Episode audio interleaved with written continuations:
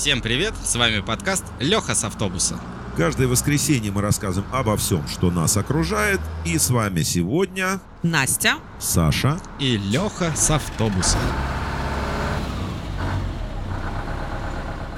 Наступил сезон холодов, поэтому самое время сейчас вспомнить о теплых вещах. Сегодня мы поговорим о варежках.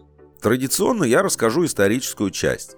На Руси варежки известны с 13 века. Рукавицы были обязательной принадлежностью крестьянской одежды. Подразделялись они на мужские и женские. Последние были более миниатюрными, красивыми и разноцветными. Обычно надевалось несколько пар. Сначала вязаные, их называли исподочки, потом меховые с мехом наружу, в простонародье звались мохнатками. Для работы поверх еще надевали холщовые, кожаные или связанные из конского волоса. По праздникам носили цветные исподочки, а в будни надевали однотонные. В русской традиционной одежде рукава порой были очень длинные. Они заменяли рукавицы. Но русские цари надевали перстатые рукавицы, то есть варежки с пальцами. Мы называем их перчатки. Они были на меху, отороченные бобром.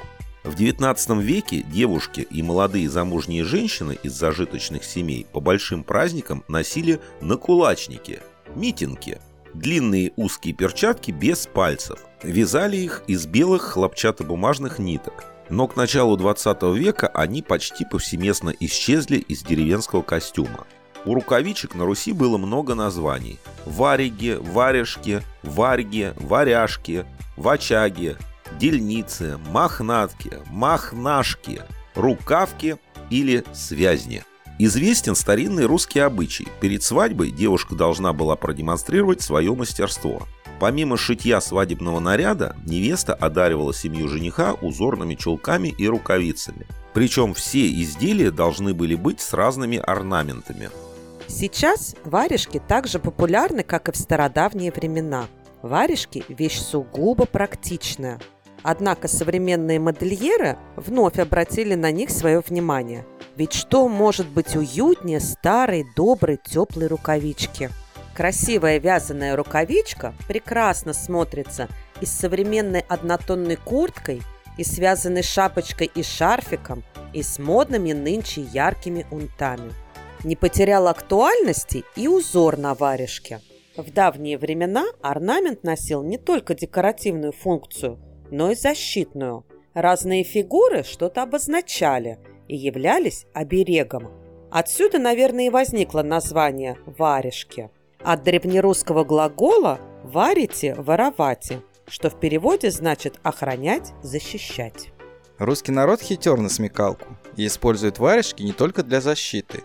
Часто в варежку кладут деньги или банковскую карту. Это удобно. Зашел в автобус, не надо шариться по карманам, снял варежку и оплатил проезд. Если потерялась одна рукавичка, то вторую можно повесить на новогоднюю елку как украшение.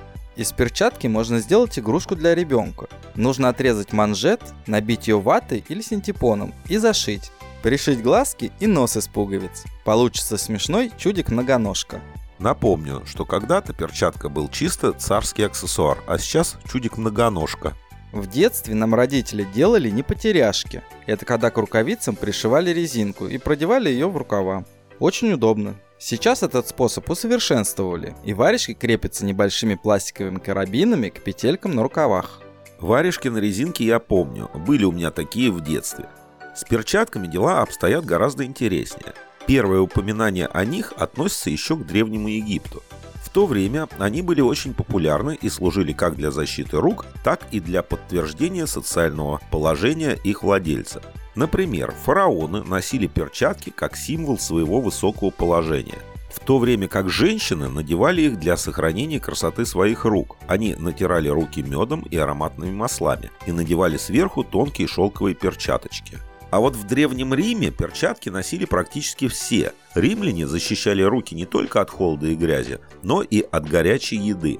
Они надевали перчатки, изготовленные из шелка или льна во время еды. Но эта традиция и сейчас существует, когда ешь бургеры, тебе предлагают перчатки, правда резиновые. Так вот, вернемся к римлянам. В перчатках было безопаснее доставать из жара горячее мясо. Вилок они не знали. Дижиталия Так назывались эти перчатки. Используюсь и для приготовления пищи тоже. Гладиаторы и спортсмены во время кулачных боев защищали руки, наматывая на них длинные ремни из недубленной кожи. Пальцы при этом оставались свободными. В России моду на перчатки ввел Петр I. Они становятся непременной частью как мужского, так и женского туалета. Первоначально их привозили из-за границы. Со временем появились и свои мастера перчаточного дела. В оружейной палате Кремля хранится часть обмундирования офицера лейб-гвардии Семеновского полка. Стрельцы носили белые лайковые перчатки с раструбами. Существовал также язык перчаток, вполне естественный в то время, когда перчатки были неотъемлемой частью женского гардероба. При помощи перчаток дама могла подать сигнал возлюбленному, показать свой интерес кому-то или попросить его оставаться в стороне. Мужчине нужно было всего лишь внимательно наблюдать за тем, что она проделывала со своими перчатками. Хочу привести наиболее распространенное значение этого языка. Если дама хотела сказать «да», она как бы нечаянно роняла перчатку. Если же хотела сказать «нет», просто теребила перчатки рукой. Если женщина хотела признаться в любви, она разом роняла обе перчатки. Если же хотела сказать «я вас ненавижу», выворачивала перчатки наизнанку. Приложив перчатку правой руки к сердцу, она просила прощения. Досаду или неудовольствие выражали сильным ударом по руке перчатками. Кстати, мне кажется, что и сейчас этот жест еще существует. А накручивание перчатки на палец означало «за нами следят». Но если дама похлопала себя перчаткой по подбородку, все, она влюбилась в другого.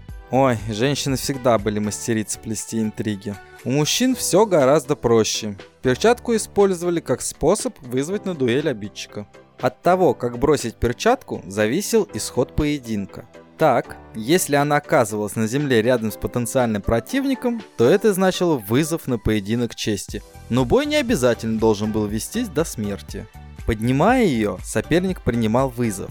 Если же бросок направлялся четко в лицо, то это значило вызов на смертельный поединок. Когда соперник поднимал ее рукой, то он принимал вызов, но отказывался биться до смерти, собственной или своего противника.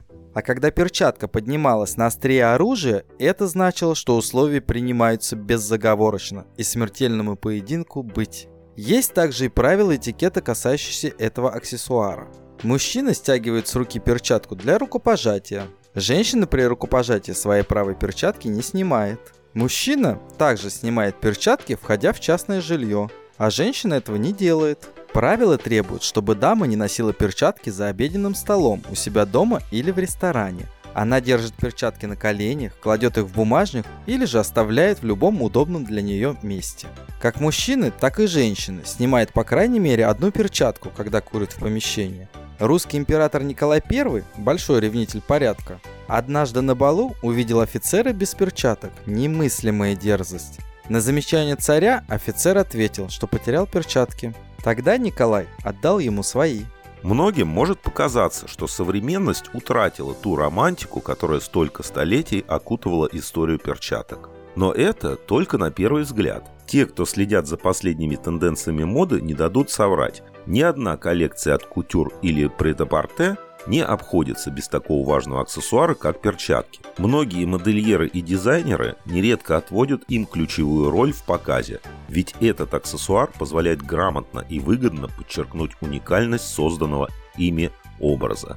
В общем, в последнее время перчатки, а особенно варежки, вновь входят в моду, как и валенки. Их делают и одноцветными, и разноцветными, и с мехом, и без меха. В общем, можно подобрать под любой гардероб.